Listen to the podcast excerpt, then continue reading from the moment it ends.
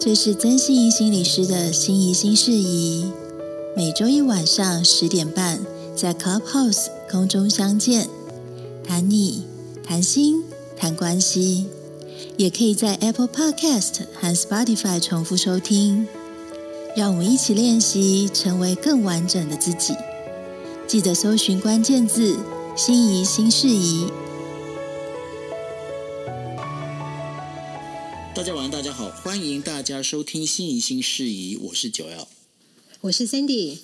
我是曾心怡心理师。是呃，我们呢这一个星期，这个应该是说这个月哈，这个月我们是把它设定为妇女月，为什么呢？因为明天就是三月八号国际劳动妇女节。那也在这里的话，祝所有的哈，不管说你是啊生理上的女性，或者是你是心理上的女性，我们都祝你一切就是妇女节快乐。那在这妇女节快乐当中呢，我们要谈的一个就是呃，心仪呢在这这三呃这个月的呃几集节目里面呢，都准备了几个跟女性有关的这些议题哦。那在这部分的话，我们就事不宜迟，赶快请心仪来跟我们开始分享吧。嗨，心仪。Hello，谢谢九 L 哈，我觉得今天非常难得，因为刚好我们礼拜一的时间，然后我们 Podcast 的上架刚好就是明天，也就是我们在讲的国际国际妇女节，也就是我们讲的女人节哈。那今天会有一个我觉得蛮特别的一个对谈，其实就是我跟 Cindy 的对谈。那主要是因为适逢这个国际妇女节这样，而且今天一直没令等这样。你是要那当大家其实大家听到女女力女力这件事情哈，就是呃，我们也很怕这个女力这件事情被大家讲到腐烂。所以我觉得今天我跟 Sandy 这个跨界的对谈吼，因为 Sandy 是一个很著名的国际猎头，然后我是一个心理人的角度，我们两个以一个女性的身份想要来谈些什么呢？吼，其实我想要谈就是，其实我们现在这个时代里面已经进入一个其实应该可以有很多的发言、很多的发声、很多表达自己的时候。可是我们还是看到，在职场上面，在生活上面，还是有很多我们在讲因为性别的不平等出现。那其实，呃，我们两性，吼我们在讲说，如果我们用生理性别去区分男性跟女性在生理上的表现，比如说我们的肌肉量、我们的体型，本来就会有不一样。那再加上家庭，它其实会有一个性别分化的养育方式。举例来讲，就是我们曾经看过一些实验，就是当呃男性男宝宝跟女宝宝他在一个房间玩的时候，他先玩了，他先抓了他的玩具，然后我们邀请爸爸妈妈进去，去看到他的孩子正在玩些什么。那我们就发现那个实验里面非常有趣哦，就是当女孩子拿起呃那个车车的时候，你就会发现家长他不一定会阻止他去玩那个车子，但是家长会用一种引燃的方式，就拿起了一个芭比娃娃，跟他讲说：“哎，你看这个娃娃好漂亮哦，这样子。”想要借由一个他觉得女生该玩的东西，来帮助女宝宝把车子放下来玩芭比娃娃。然后我们看到，如果男生拿起芭比娃娃的时候，父母们可能也会有像刚刚那样颠倒的反应。哦，他开始拿车子在他旁边撸撸撸，说：“哎，你看这车子跑得很快。”借由这样子的方式来移转我们的孩子，希望由父母建立他属于性别化的概念。哦可是你去问家长，他说：“哎，你会不会因为你的男宝宝、女宝宝，你想要就是给他一个刻板的印象？”其实爸爸妈妈都说不会，但是我们却在自己的行为里面潜在的，其实就用这种性别分化的养育方式来教养出我们的男孩跟女孩。所以，其实我们在两性在这个社会上，它其实不由自主的，我们在潜移默化之中，在这个性别期待里面就被塑造出自己的样子。好比如说，我们女生会常常听到，就是啊，女生你不要太刚强了，然后会让男生没面子；或是你太强悍的时候，人家会觉得说啊，你好像就是会用一些比较呃负面的标签，比如说你是男人婆等等这种，甚至也会有一种隐性柔性的说法，比如说啊，女生就是要会撒娇，然后会撒娇的部分，你才能够得到一些你想要的。所以，我们今天其实想要去呃讨论一件事情，就是我们在身为女性，哈，我们在女性在这个社会化的过程中，我们可能经历到一些不公平的对待、被歧视，甚至是严重一点会有骚扰的问题。那在这样子的状况之下，我们身为女性的时候，我们要怎么去面对自己跟面对外在？那这个时候，我们就会常常在说，其实我们在同时面对自己跟面对外在这件事，它会不会是彼此对立的？比如说，我们对待自己要温柔，对待外在我们要能够努力 fight。所以，今天我们想要借由远流出版社这一季，我觉得一本很棒的书，叫做《女人，你该好好爱自己》。透过勇敢的自我关怀，活出有力量的丰盛人生。这本书里面，他用一个概念来贯穿整个书，哈，叫做自我关怀 （self compassion）。这个自我关怀里面的概念，等一下我跟 Sandy 都还会再讨论到。其实他在讲一件事情，就是我们可以同时的温柔对待自己，但是我们可以勇敢的面对外在对我们不平等的要求。那这本书里面，它大概分成了三个部分，包含是女性为什么要勇敢的自我关怀，而真正的自我关怀到底该怎么做？那同时，我们在生活上面、职场上面，我们怎么同时展现又温柔又勇敢的自我关怀？所以今天我觉得很开心，就是其实我跟 Sandy 合作这么久了。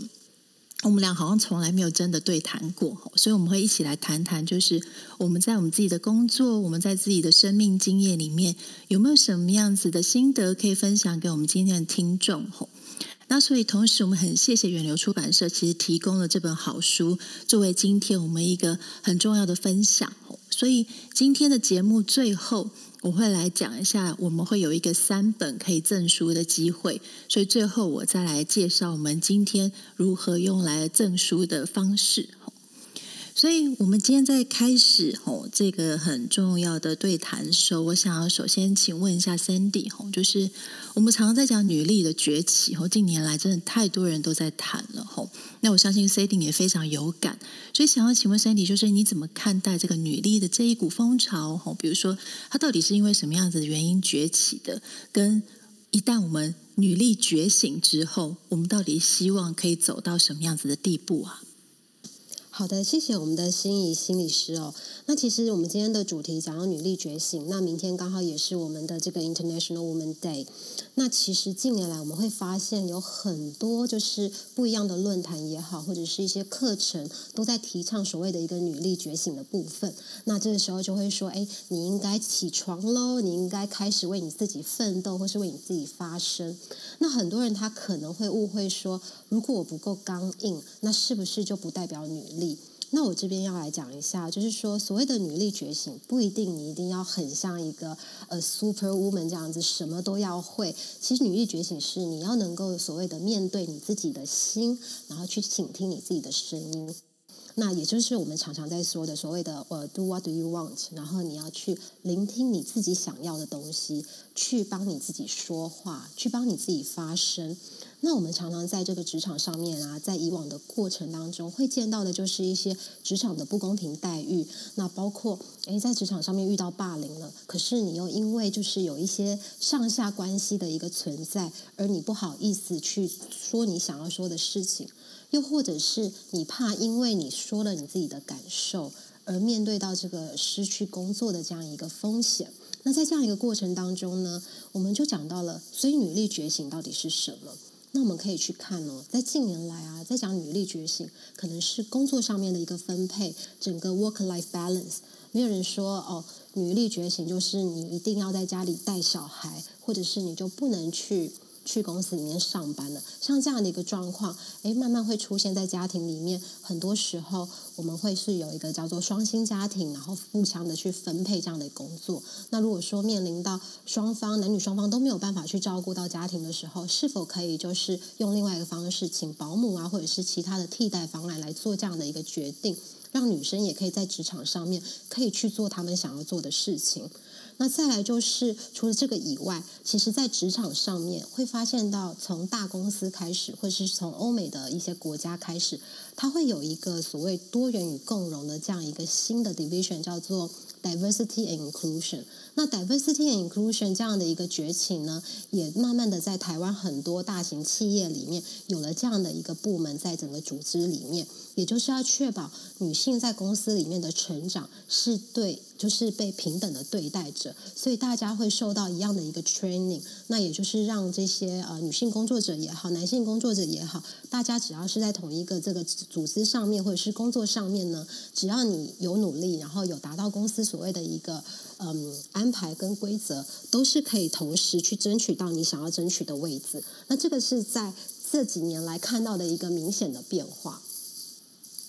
嗯，好，谢谢 Sandy 的介绍。我想以 Sandy 的角度来讲，因为呃，Sandy 看到了很多职场上面的状态，也包含我们在讲女性主管，也包含是在国际之间的风潮。哦，我想你看到了很多女生的状况，其实来讲就是呃。女生的女力，她不一定是要女强人刚强，或是说我们在想很像那个惊奇超人那样子，好像呃很多的时候都非常的往前冲。哦，其实不是的，哦，就是我们在讲在心理学上面，我们常常都必须要能够去觉察自己，要自我认识。今天身为女性，我们在养成的过程中，也许我们已经在呃从小到大整个社会结构或是家庭养成上，我们已经塑造成我们的样子。那有人会说啊，女性就是有比较多的共融力。那在呃，我们刚刚介绍的这本书，就是《女人你该好好爱自己》的这本书里面，其实提到的就是，其实共融性这件事，它不一定只是女性的特点，只是今天我们在养成的过程中，容易塑造出被强化这样子的特质。那今天我们一旦在共融性。强度比较强的时候，我们怎么样借由我们自己心里面的那个韧性，强韧的韧，来达到我们今天心里面想要变成的样子？不论你今天是想要在职场上面冲刺，你今天想要同时能够兼顾家里面，只要这个是你扪心自问，你听到你自己内心的声音，这是你想要的时候，这个其实就是女力的一部分，这让我想到，就是最近我们常会看到很多呃报道里面在讲说，政治人物带着自己的孩子去呃呃立法院，或者去很多地方接受议会的质询等等的，甚至我们也看到，就是有很多的政治人物在呃呃在他的工作场合里面，然后哺乳。我觉得这些示范里面其实是蛮重要的，因为过去我们常在心里面在想说，好像在传统的概念里面，在家带小孩跟出门工作，好像在家带小孩比较轻松，好出门工作压力比较大。不过，我们都忘了一件事情，吼，今天我们每一个人其实都是小孩长大的。如果没有一个人，没有一个所谓照顾者的角色，在家里面把这个孩子拉拔到大，现在也不会有在这个地方可以思考、可以发生的我们。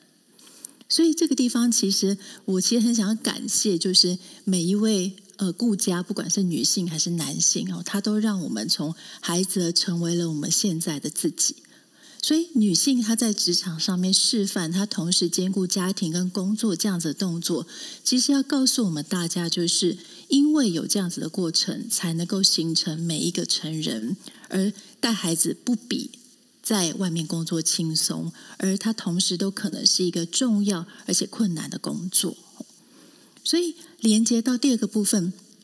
我想要请问 Sandy 的就是，呃，我们刚刚前面有提到，当我们讲到女力啊，我们常常讲到，就是对于女性，特别是女性的主管，我们会有一些啊，她就是太刚强了，吼，甚至是刚强的女性，就是啊，甚至是啊，她这么凶，吼。他这么呃，这个凶，其实他情绪化，甚至说，哎，我们女性主管就比较辛苦了，然后，因为我们常常觉得女生的情绪变化比较多，这样子，哈。甚至有一次我在咖啡厅就提到，听到三个人，哈，就是好像是一个女生，两个男生在批评他们的女性主管，就说，哎，你会不会觉得啊，他的脾气怪怪的这样子？会不会男生的主管其实比较不会有这样子的情形？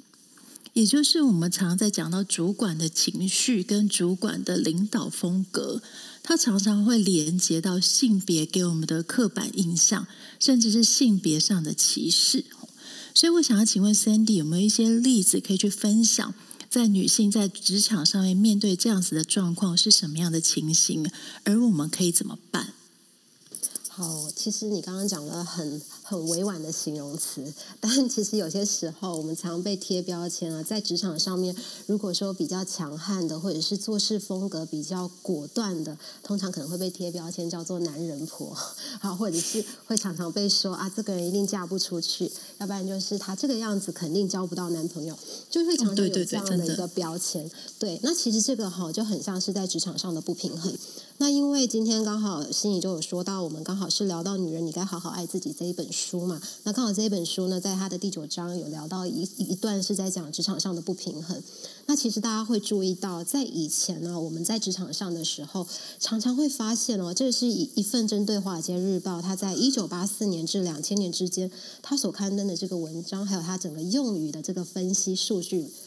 去统计出来的那时候的一些包装杂志啊，在讲的一些关键字或形容词，都是以获胜、优势或是击败这样类似的这个词词在就是在文章上面你会看到的。但是相对的哈，到了后半段，我们后来这个这个时代，其实很多的字眼是从这样子比较犀利的字改成是关爱或是关怀。那从这样的一个转变来看呢，其实就是告诉我们。刚刚你在讲的职场上的不平衡，以前可能都是以男性为主导的一个角色在做整个故事的呈现。那因为后面后半段呢，你会发现，如果说在一个职场上面，当性别主导一切的时候，或许会有一些冲突产生。那尤其在这个后疫情时代，特别要说，呃，不管是华尔街日报也好，或者是呃 McKinsey 麦肯锡的报告，他在讲这个关键技能的部分，其实强调刚刚你说的那个韧性是非常重要的。可是能够把韧性发挥到一个最大价值，或者是发挥的淋漓尽致的，往往都是女性她生与生俱来的一些软性技能。因为呢，女性主管或是女性工作者，的确在这个聆听力上面，或是同理心上面。会比男性来的多一点，这个是数据上面是有统计的。那也因为这样子啊，其实这个又要回到就是我们讲职场的话，也是跟职场文化还有国家文化有比较大的关系。那我这边会比较分享，就是说在欧美国家一些案例，因为毕竟他们现在走在一个呃 culture transformation，还有就是他们在做一个变革的部分是比较。在前线的那我认识一个九十二岁的一个英国阿妈，就是她曾经是我住宿家庭的一个老奶奶。她跟我说，她三十岁的时候，她就离婚，然后整个离家出走。然后在这个离家出走的过程当中呢，她其实呢是被所有的这个。呃，身边任何一个人给唾弃的，包括就是夫家的家庭也好，或是他自己的原生家庭，因为呢，他们觉得离婚、离家出走这件事情是非常污蔑女性的，你不应该这么做，而且你是让家族整个就是感觉到很耻辱。但是他并没有这样放弃哦，他就是觉得没关系，我要做我自己，因为我不想要再待在这样一段婚姻里面。那他就他就 从英国离家出走去了德国，那完全是一个。不不懂任何德文的状况之下，在在世界大战那个期间，到了一个人不生鬼不熟的地方。那在这样一个状况之下，他发挥了所谓的韧性，或者是我们刚刚讲的生存力在这一块，他很快速的去学习跟适应当地的环境。所以用这个案例来看的话，其实老奶奶那时候就跟我们说，呃，只要你愿意去尝试，你要相信你自己，其实是没有什么事情是做不到的。那这个老奶奶是比较，就是你知道九十岁嘛。那我现在想要分享另外一个案例是，呃，在我出版的一本书里面，我曾经讲到一位也是台湾的女女性工作者。那她因为就是在这个瑞典，后来她往瑞典去工作的时候呢，一样是遇到很多困难，包括她身为一个台湾人，然后在那边可能受到一些歧视，或者是大家就会认为说，哎，你不适合，你不适，你不适合做这一份工作，你的整个就是让人家觉得没有办法胜任。那后来呢？这一位女性工作者，她其实在她三十五岁的时候，她就已经当上了这个瑞典的精密塑料集团的一个采购总监。那她所要掌管的这一些主管级们的这些同事，他们的国籍呢，都是来自比如说英国啊，或者是呃德国，或者是任何的一个欧洲国家的人。那那时候我就问他：“那你觉得为什么你可以胜任这样一个工作？难道你不怕就是被大家说，哎，你凭什么？或者是到底为什么呃你的主管、你的集团的总监 CEO 会看上你这样的一个能力？那他当时跟我的分享是说，呃，因为我们就是女生在分析整个事情的过程当中，她有些时候可以扮演一个比较像是中间人或者是一个柔软剂的角色，那可以让整个会议来得更顺畅。所以啊，在这样一个过程当中，他觉得他去发挥一个女性的一个。所谓的关键价值啊，自己的一个核心价值，去相信自己，然后透过不断的沟通，让对方去理解，他所有的沟通都是来自于同理心。像这样一个出发点的时候啊，他就可以去呃，整个去呃，叫什么翻转这个局面。所以啊，拉回到这个部分，就刚刚那个信息是你有讲到刚柔并进的部分啊，其实不一定要凶巴巴的像男人婆一样，其实有些时候我们可以用一个同理心，或者是。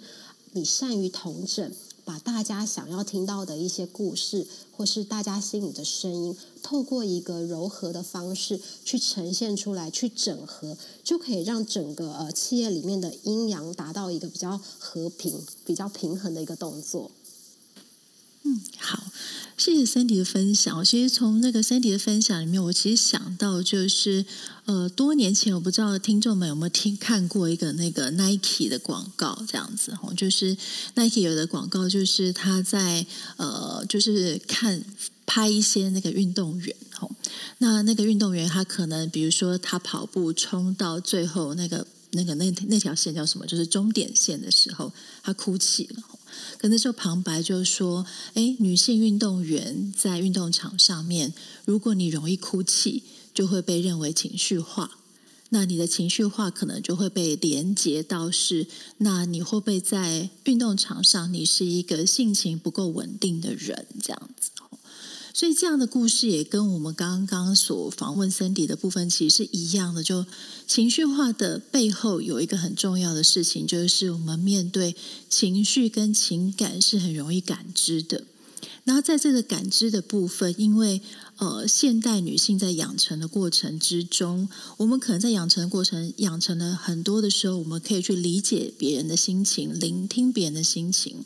当然，我觉得很重要的事情，这件事不该是女性独有的。只是现在在养成的过程中，我们会发现有非常多的女性有这样子的能力。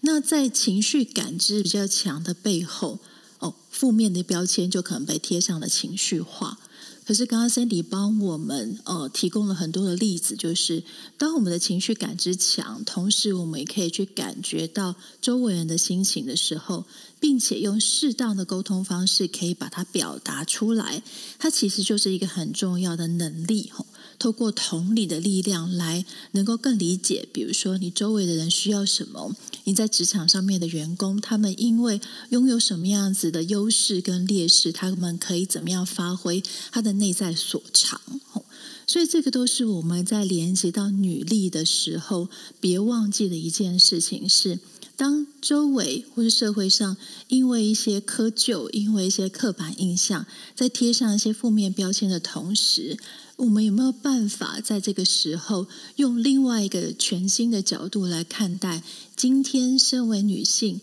你拥有什么样子的优势？什么样子的力量可以帮助你在你的工作上面达成你今天可以发挥你自己所长，把工作做得更好的状态？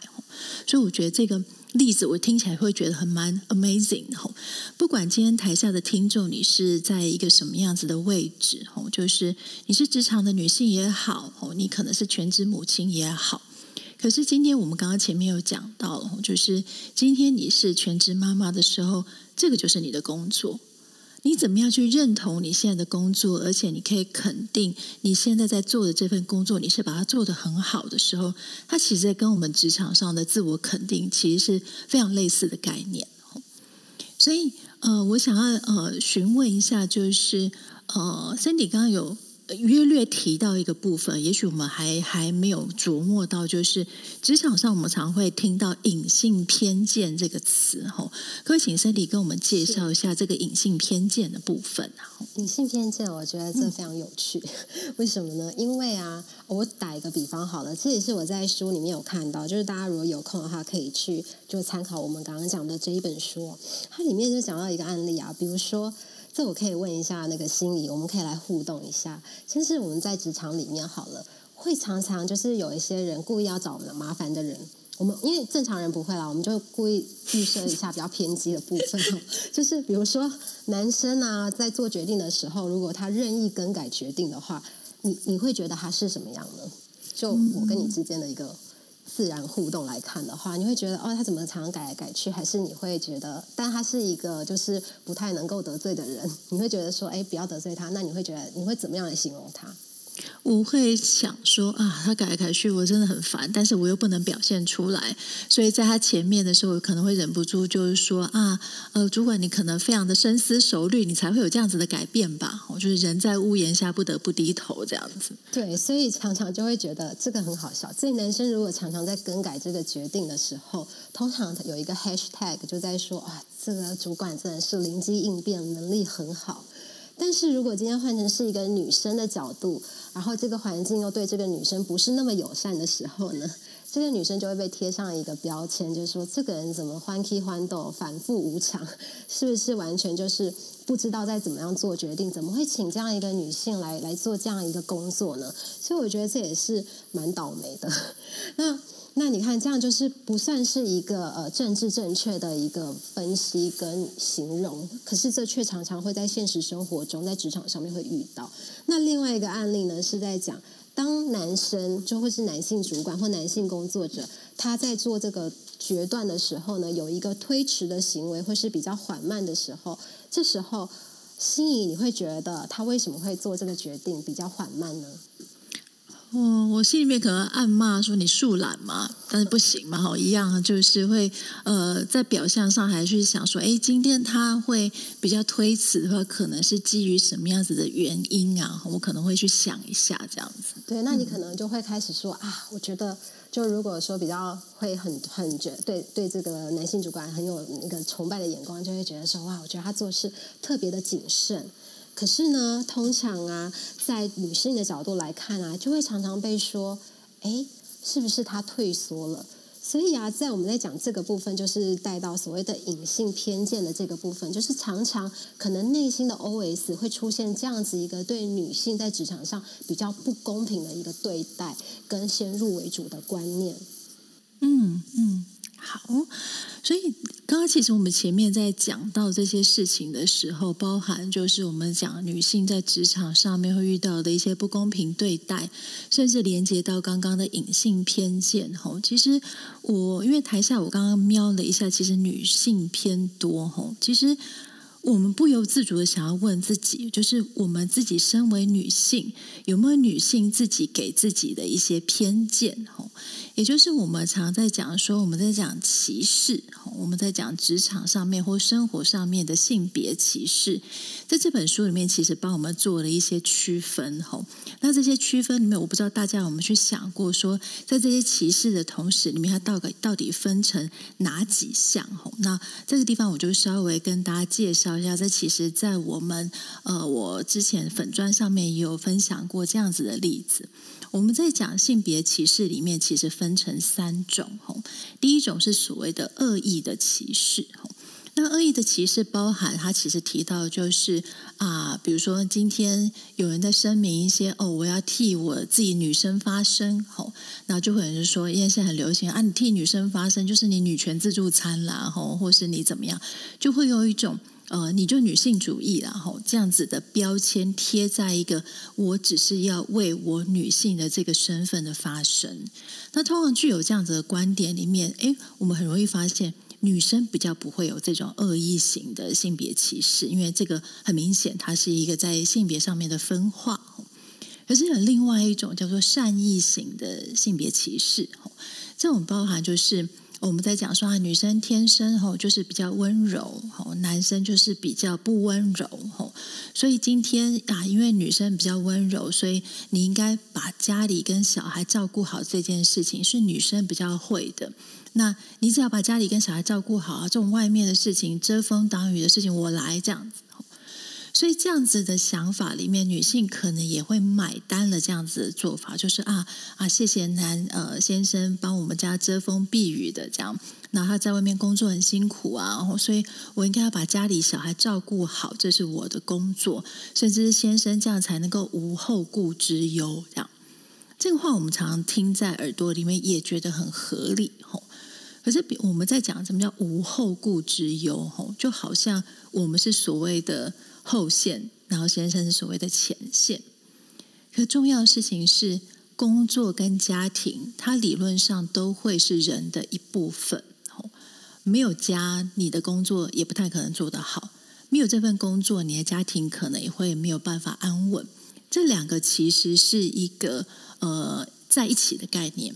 所以我们在呃职场上面的心理健康里面，常常在讲到，就是家庭的心理健康，就是。员工里面，我们在看他职场上面的表现，我们不能够忽略他在家庭上面所遇到的状况，因为人的心力其实是一定的。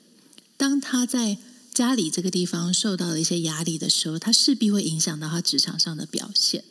所以，正确我们在面对职场心理健康，我们在照顾我们员工的心理健康的时候，他其实是应该方方面面的考虑到这个员工他在工作、在家庭、在他个人的时候，他遭遇到什么样子的状况来影响他的情况。所以，为什么会连接到这个善意型的性别歧视？就是为什么我想要讲接下来再讲这本书里面一个很重要的观念，叫做自我关怀。如果我们今天刚刚前面已经讲到了很多的例子里面，其实我们女生会面对到的呃职场生活上面的考验，其实非常多的。所以常常我们要突破这样的考验的时候，我们就会把自己的武装起来。好，今天既然呃我。如果我今天想要达到跟男生一样的工作表现，我势必就要跟男生具备有一样的特质，我才可以跟他们一较长才。在这样的状况之下，我看到很多在职场上面成功的女性会出现一个情形，就是她对自己要能够突破别人在性别上面的歧视跟不对等的时候，我更不允许自己犯错。我更不让我自己犯错的原因，是我一犯错，别人就会觉得啊，你女生嘛，你不行嘛。可是我偏偏不要这样子的时候，我就非常的逼迫我自己。所以，我们看到很多的女生，她其实我在智商的诊间，就是她对于自己的犯错是零容忍。那大家这边听到可能觉得很奇怪，说我对于我自己犯错零容忍这件事不对吗？我不是应该要有这样子的心态，我才能够把事情做好吗？哦其实，在心理学上面不是这个样子的哦。就是我们不要犯错，它是一个行为上的表现哦。但是人一定会犯错。如果我们在心理上面不能够接纳自己犯错，我们对于自己心里面的挫折耐受度就会降低。那挫折耐受度，用现在的说法，就是一个心理上面的韧性、强韧的韧。吼，一旦我越能够去理解我自己今天为什么原因去出了一些小错，做出了一些我觉得不够满意的事情，但是我可以在这个时候停下来看待我自己的情绪，我可以去知道说，哦，因为。我要能够体谅我自己啊！我今天真的就是生理期嘛？这个是我没有办法去改变的生理状况。我真的很不舒服，我势必在我的表现上面会有一些些因为生理所不舒服所带来的折损。哦这个是对我自己的关怀。可是蛮多人他会在这个部分，其实他要求是一个。齐头式的能力，就是今天不管我是不是生理期，我不管我是不是怀孕，我不管是不是带小孩，我都不要让别人觉得这些东西是我的弱项。那当然，我觉得很难的部分是在于，我们要改变的其实呃不只是我们自己的心态，还有职场上的文化。但职场上的文化真的很大，所以我们先从我们自己做起。我们越能够在心理上对面对自己宽容。我们越能够在情绪上面维持一个稳定的状况，而在情绪上稳定的状况，反而是在你的职场上面的表现是有办法加分的。所以在书里面其实有很很认真的告诉我们，就是我们今天在讲自我关怀，自我关怀它绝对不等同于自我放纵。绝不绝对不代表你对于你自己的好，你工作上面就会出包。原因是真正的自我关怀，这个 self compassion 里面包含了三个部分。吼，那三个部分可能对有些听众来讲，你会觉得呃，目前没有学心理学，你会觉得有一点点生硬。吼，但是我把它讲的比较尽量白话一点，就是真正的自我关怀包含了第一个部分叫做正念，吼，就是大家很听过的 mindfulness。吼，第二个部分叫做我知道这个世界上的普遍的人性到底是什么。第三个部分是对待自己仁慈，所以这三个部分我一个一个先跟大家描述一下。吼，第一个部分是正念，吼，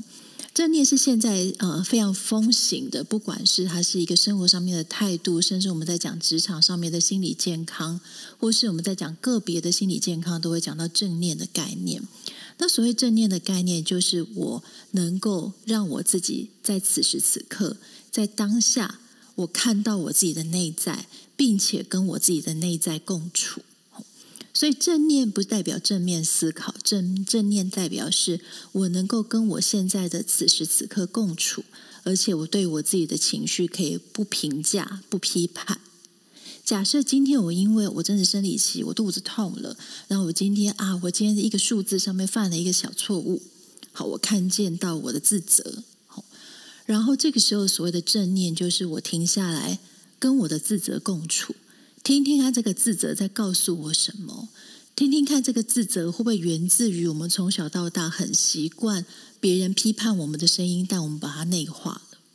这个就会是一个正念很重要的效果，是我不只是去呃无限的批判我自己，我想办法让我自己跟批判自己的声音共处，理解这个批判是来自于哪里。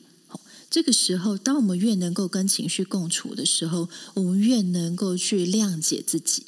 这是第一个正念的概念。而第二个部分是普遍人性。什么叫做普遍人性呢？它这边有一些些比较呃哲学的概念，就是受苦是人生的本质。诶，大家可能觉得很奇怪，我们不是在讲职场吗？我们不是在讲就是呃女性我们在职场上面怎么替自己发声吗？吼。其实受苦是人生的本质，它其实用在一些地方很简单，就是我们常会自怨自艾。我觉得我就比较倒霉嘛，我干嘛天生身为女生啊？吼，生理期那么痛，一个月就有一个礼拜，我的能力比男生差。然后子宫为什么长在我的身上？为什么乳房长在我的身上？所以怀孕哺乳都在我的身上。这样，我可能会用一种。啊，女生就是比较倒霉吼啊，男生就是比较好的样子去看待两性的分别。可是，一旦我知道受苦是人生的本质的时候，我会知道男生有男生的苦，女生有女生的苦。我反而比较不会用自怨自艾的方式看待我自己的时候，我们对于自己就有更深一层的接纳。然后第三点，刚刚前面讲到自我关怀的第三点，叫做对待自己的仁慈。那什么叫对待自己仁慈呢？简单来说，我不知道大家会不会觉得，当别人有心事的时候，我们很能够去关怀别人；可是当我们自己有心事的时候，我们其实不会对自己像对待别人这么好。这个对待自己仁慈就很简单，就是你把你自己当成像你的闺蜜那样对待。她有心事的时候，你很在意她怎么，你想要关心她有没有好好吃饭、好好睡觉。而你对待你自己也是这个样子。那呃，这边我想举一个例子，就是大家会觉得对自己仁慈的概念可能很陌生哈。那也许大家都看过那个韩剧，就是虽然是精神病，但没关系。里面就是有介绍一种叫做蝴蝶拥抱法，就是当你有心事的时候，你可以双手环抱你自己，哦，然后像是蝴蝶一样左拍拍右拍拍来拥抱你自己。那一开始你听你想这个方法，可能觉得哎呦会不会有点好笑？会不会觉得自己很蠢？可是别忘了，当你用双手环抱你自己的时候，你会感觉到你自己真实的存在。你会感觉到你的身体哦，你透过抱你自己，的方式说哇，原来我的肌肉这么紧绷，原来我好久没有被人家好好拥抱了。这时候你会有一个打从心里面想要好好的对你自己好，或是爱你自己的心里面的声音里面涌出的时候。这个时候，你就会想要对你自己好一点。好，这个就是对自己仁慈。所以这边我把这本书里面讲到的自我关怀的概念，分享给我们的听众，希望让大家知道，是我们在面对自我关怀里面有一个很重要的是，它绝对不是在纵容我们自己，绝对不是在折损我们自己，让我们自己没有办法在职场上面跟人家呃呃更表现出自己的能力，其实不是的。所以回到最源头，有一个很重要的点，就是自我关怀里面，它有一个另外一个概念，就是它可以对自己温柔，但是。他也可以很勇敢。所谓的勇敢，就是我们前面讲到很多这种呃外在的不平，哦，就是包含这些呃你觉得不公平的声音。一旦你发现这些不平的时候，或是你觉得呃在工作上面、在生活上面的界限被人家踩界的时候，你可不可以勇敢的替你自己说不？你可以替你自己在不公平的时候告诉别人，你不想要这样子被对待，而。这是不是也是自我关怀的一部分？哦，其实是啊，红就是你替你自己设了界限，你才能够避免外在对你的干扰。所以这也是为什么我们今天这个主题设为“女女力女力”，它其实是可以对自己很温柔，但是我们也可以勇敢的替自己发声。嗯，好，谢谢心怡。然后在这边啊，刚好就是心怡刚刚讲的这一连串的部分啊，让我想到一个个案呢，就是我们现在常常就是在一个工作压力或是。呃，工作比较重的一个环境之下，常常可能遇到加班，尤其是高薪的一些工作者。那在这样一个工作中呢，其实自我关怀的休息片刻非常重要。有些像我们在讲科技或者是足科这一类型的工作，呃，通常不可能在六点准时下班的一个状况之下。那面对这样的一个高压力的工作环境，或许你会觉得说，哦，如果我怠慢了一个小时，可能会影响整个团队的进度，所以因此你一直给自己压力，就像刚刚心怡讲的，而不敢去帮自己发声。那在这个部分呢，我觉得还是要就是回到一个重要的，倾听自己的声音。那适当的休息是很重要的。那这个部分我刚刚就想说要分享一个案例嘛，刚好有一位也是就是个案，他就是当时呢，呃，一直让自己去工作，不停的工作，就是害怕。如果他说了这件事情的话，他会耽误到整个团队的进度。那到最后呢，导致自己的身心灵有一点就是受伤，然后就生病，必须要去看医生。那医生可能就是诊测他过度疲劳。那其实相对这样的状况之下呢，需要长期的来养生的话，反而是。你本来可以在一个适当的调养之下，然后在你自己给自己一个适当的休息的时间状况之下，还是可以完成进度。但是后面因为长期累积一个呃超时的工作的一个概念之后，你就变成是后续要去休养，反而是失去了更大一段时间。所以这边就是呼应刚刚心仪讲的，就是适当的休息，去倾听自己的声音是非常重要的。然后接下来啊，我就刚好就是有几个问题也想要问一下那个心理师。那我们刚刚在分享到倾听自己的声音，那也在讲到职场上面的一些不公平的对待，或者是呃女性在身兼多职这一方面。那我会常常遇到，就是很多人会问说：“哎，我可能差不多到了一个三十岁左右的这样一个年龄，我想要，或许这是一个适婚年龄。”但只是假设三十啊，当然现在适婚年龄几岁都可以。那因为他可能面对想要有备孕或是类似这样的一个角色转换，甚至他又觉得说，那我离开职场我该怎么办？我会不会去生小孩之后又回不来了呢？那在这整个妻子啊、母亲啊，或者是呃职场女强人的这一个过程当中，他该怎么样去调试他的心理？那又如何去照顾他人的同时，也可以不去就是失去他自己呢？谢谢 Cindy，我觉得在这个时候接这一个问题，我觉得蛮好的哈。就是我们刚刚前面有讲到，就是普遍人性，就是我们在讲人，不管是什么样的性别、什么样的种族、什么样子的人，其实都会有他所谓的苦。但是我们在讲我们女生里面，她常常在生育哦，婚育这件事对女性来讲是非常特别的。也就是子宫、乳房长在女生身上的时候，我们会有因为这个生理上面的特质、生理上的特征，所必须要面对到的功课。所以今天我们可能会遇到的，就是我们必须结婚、备孕、生子了。可是他同时面对到一个挣扎，在这个年纪里面，通常你的呃内外在是够成熟的吼，就是你的职场上面也其实成熟到，甚至是你可以发挥你自己一展长才的时候，这时候你会进入一个两难，就是我会担心我在面对开始我要当妈妈的时候，我是不是在工作力上面就因为这样子而折损？那其实说实在的，人的心力有限，我们的时间就是这么多，所以一旦我们分配给家庭、给分配给孩子的时候，我们势必在分配时间上面、给工作上面，在时间的本身就会有限。可是我们刚刚前面讲到，就是我们人会成长，我们人会改变，我们人会有一些弹性，跟我在讲 resilience。那像我自己举例，就是在我当妈妈以后，我觉得说实在，他比我在当呃比我单身的时候，我觉得工作力上面的表现，我觉得发挥的更好。我觉得为什么？是因为我觉得我自己是一个很重视归属感的人，而成家立业有了孩子了之后，我觉得给我的归属感很。那这个归属感成为我自己力量的一部分，而让我可以更无后顾之忧的在工作上面能够有一些表现。而这当然会有一些限制，像我现在小朋友比较大了，他们比较能够自理的时候，我觉得我自己在时间上面的掌控其实是可以更好的。可是，在小朋友在还一两岁的时候，就是他们还需要呃，像我们家小朋友喂母奶都喂到一岁半这样子，所以我其实，在工作的时候得花了一些时间在挤母奶。冰母奶，然后运送母奶的过程，这样。那有经历经验过的就知道这蛮辛苦。那所幸现在职场上面对于这个呃必须挤母奶的时间是职场上被规定是需要保留的。可是它一样是累呀，吼。在这个累的同时，我觉得会有一个经验想要分享给我们女性，就是这个时候，请你练习对于你自己宽容。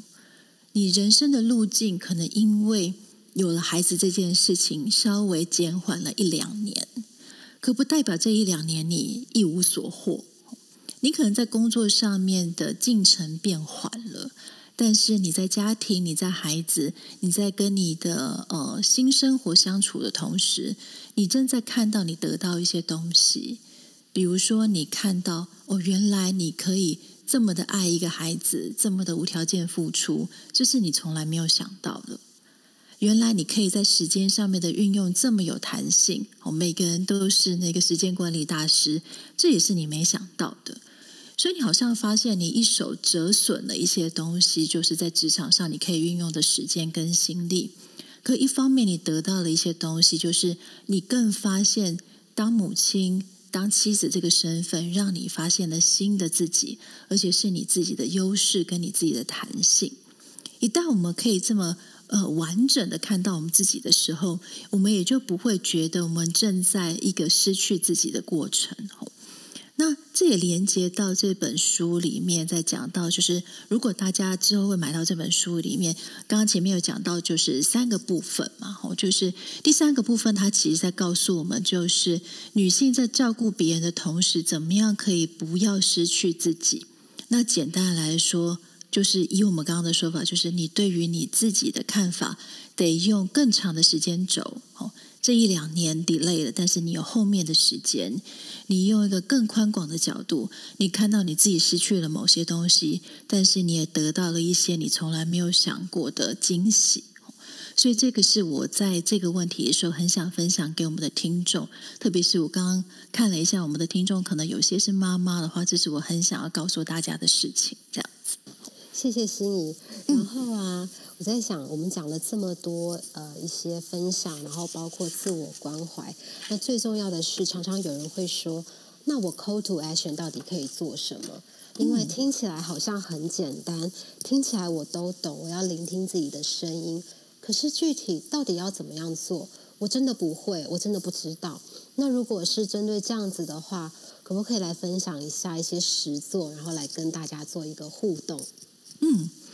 呃，我们自己在临床咨商的时候，常常在带大家怎么样的跟自己同在，或是能够练习放松。吼，那我想这一集我觉得蛮特别。既然我们在介绍书，有机会跟 Sandy 一起，我们在讲跨界的讨论的话，我们当然要带带到更多在职场上面、在心理上面的概念，让我们的听众知道。这样。那其实我们常常在讲正念，正念。然后，如果大家有心理咨商过，或是看过这个正念疗法里面，就发现正念里面有很多可以实做的方式，比如说正念呼吸，也就是我们透过以呼吸为一个定焦的方式，让我们跟呼吸同在的时候，你就在透过呼吸来跟你自己同在。那在这个。呃，女人，你该好好爱自己的这本书里面，其实他介绍了非常非常多的实做的方式。吼，那有的蛮长的，也许今天大家不适合讲。可我非常喜欢他自己其中有一个地方，就是站着跟自己的情绪共处的方式。吼。那虽然他这个站着跟自己情绪共处的方式是用在一些，比如说我们原来对于自己的情绪没有觉察，但是我们现在开始觉察情绪的时候，你会发现情绪好像会反扑，突然多了很多的内容来让你自己不知所措。所以我等一下会介绍一个方法，它很适合用在你自己情绪很乱的时候的自我关照的方法。简单来说，这个就是刚刚讲的 action 哦，我们怎么样用行动的方式来关怀自己？那现在听众吼，不管你是之后听 podcast 或是现在在听 Clubhouse 的，你可以试着做一件事情，就是现在大家都是坐着吼，我想要请他呃，到时候大家可以如果看到书这本书，它在第四十七页的地方吼，请你练习用站着的方式来帮助你自己吼。那为什么是站着呢？吼，其实因为站着是我们呃会改变姿势的一个方式。我们常常都是坐着思考，坐着焦虑，坐着不舒服，这样。可是你突然感觉到站姿的时候，它是一个透过变化我们物理姿势来帮助我们转换心态的一个方法。那如果你不方便站着的话，你也可以坐着，没有关系。这样。那如果现在听众你是站着的话，吼请你练习站起来。那首先，请你去注意你双脚脚底板跟地面接触的感觉。我们的脚底板其实蛮辛苦的，就是你每天都在走路，但是你很少去注意到它有什么感觉，除非你去脚底按摩，我那个最有感觉。但我们脚其实蛮辛苦的，是因为它承载了很多我们身体的重量，它帮助我们每一天非常 rush 的从这这个地方到那个地方，它帮助我们做快速的移动。所以现在我们站起来，感觉脚底板跟地面接触的感觉。我们可以透过我们的脚趾动一动，甚至我们可以用膝盖转圈来感觉我们脚底板地面呃感觉的变化。这样，那接下来第二个部分是，请你去感受一下你的地板，感受一下你的地板现在撑住你整个身体。你可以让你自己觉察到你现在安全。你现在有这个地板，可以帮你把整个身体支撑着。那因为现在是晚上了，如果你现在开始觉得，哎，晚上我特别容易感觉到你自己的心跳，你觉得你的心跳开始加速的时候，你会觉得有点恍恍惚惚的，没有关系，请你回来感觉你自己的脚底板。那如果大家在平常实做的时候，你可以把速度再放慢一点。那因为今天我是想要介绍给大家这个做法，所以我的速度会拉的比在咨商室的过程来的快一点。这时候，请你练习把你的一只脚的脚底提起来。你可以注意到你的脚尖、你的呃脚跟离开地，然后向前踏。你的后脚就会有一只脚必须要把重心往前，你会感觉到一只脚的，比如说是你的右脚，呃，你的脚尖碰到你的地板，你的左脚的重心就开始位移，然后换着另外一只脚重复这样子的动作。在走路的过程的时候，你可能就会留意到你的脚，哇，原来平常走路是这样的感觉。哦，原来你平常走很快，你不知道原来慢慢走的时候，其实你会不平衡。但是现在你慢慢的走，你会发现原来你的脚是动动着这样子的肌肉，是这样子移动的。然后最后，请你感谢一下你的双脚，谢谢平常它常常支撑着你。谢谢平常，他总是带着你移动，让你可以做到很多的事情。最后，请你回到站姿，感受一下你全身身体的肌肉，感觉到你刚刚移动之后，这些自由的感觉所产生任何你对于现在身体跟心理的想法，并且允许你自己有任何，比如说疲倦，有任何觉得心里面浮起的感觉，你都让它存在。这个简单的做法就是我们平常在讲的正念行走。那呃，上学期的时候，我在正大开的那个心理探索的通识课里面，我有一次也带着我们的大学生去做这个正念行走的动作。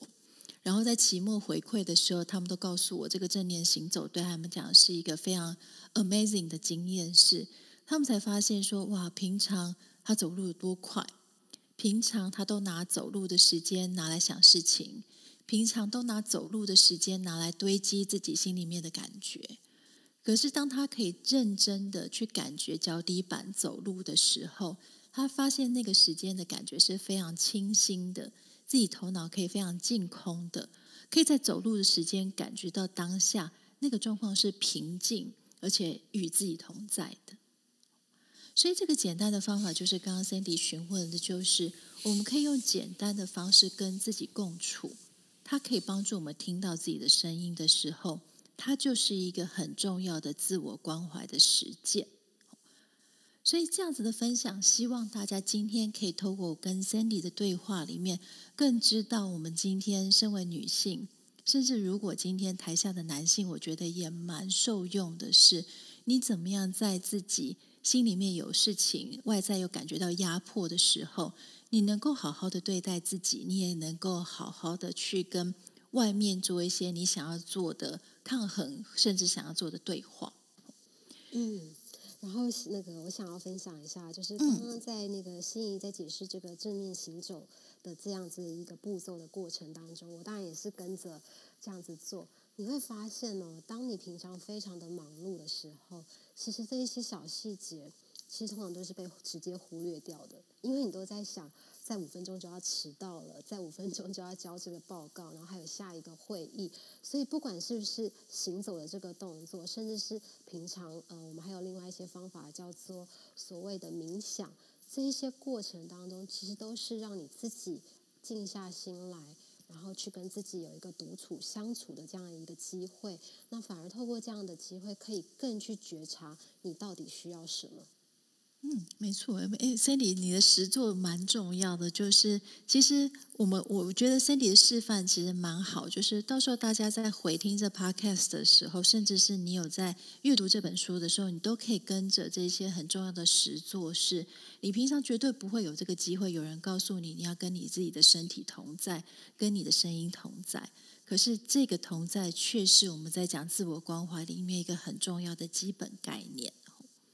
所以我自己蛮推荐这本书的，我再讲一次书名，就是远流出版社的《女人，你该好好爱自己》，透过勇敢的自我关怀，活出有力量的丰盛人生。吼所以，呃，出版社提供了三本抽书的机会，要提供给我们的听众伙伴，吼，这样子。所以我想要来来跟大家讲一下，说这个抽书的方式是什么。那也是第一次在我的 Instagram 来执行这个证书的分享，吼，就是。明天我会在我的 Instagram，就是大家可以追踪我的 Instagram，就是心仪真 Psychologist，就是在呃我现在这个 Clubhouse 的头像里面可以直接连接，请你呃追踪我的账号之后，我明天会把这一篇的文章贴出来，哦，就是这个标题会是“女人你该好好爱自己”的一篇 po 文贴出来，同时会有今天 Podcast 的连接。请你在那篇 po 文下面留言，听心仪心事宜抽书，这个内容都会在明天的文章里面再写一次。同时会请你分享你的贴文，新增到你的现实动态，并且标记我，我才会看到。那当然，现在很多人是不公开的账号，如果你是不公开的账号，请你记得截图，然后私讯给我，这样子。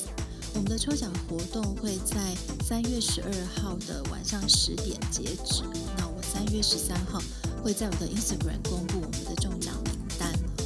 所以呃，请记得哦，就是今天的活动其实是有抽书的活动，然后到时候也可以请大家再关注我的 Instagram 这样。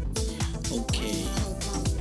太棒了！那。就呃，大家记得，就是在呃这个书名是叫做《女人，然后呢，大家一定要去追踪，就是心仪他的一个，就是 Instagram 的这个。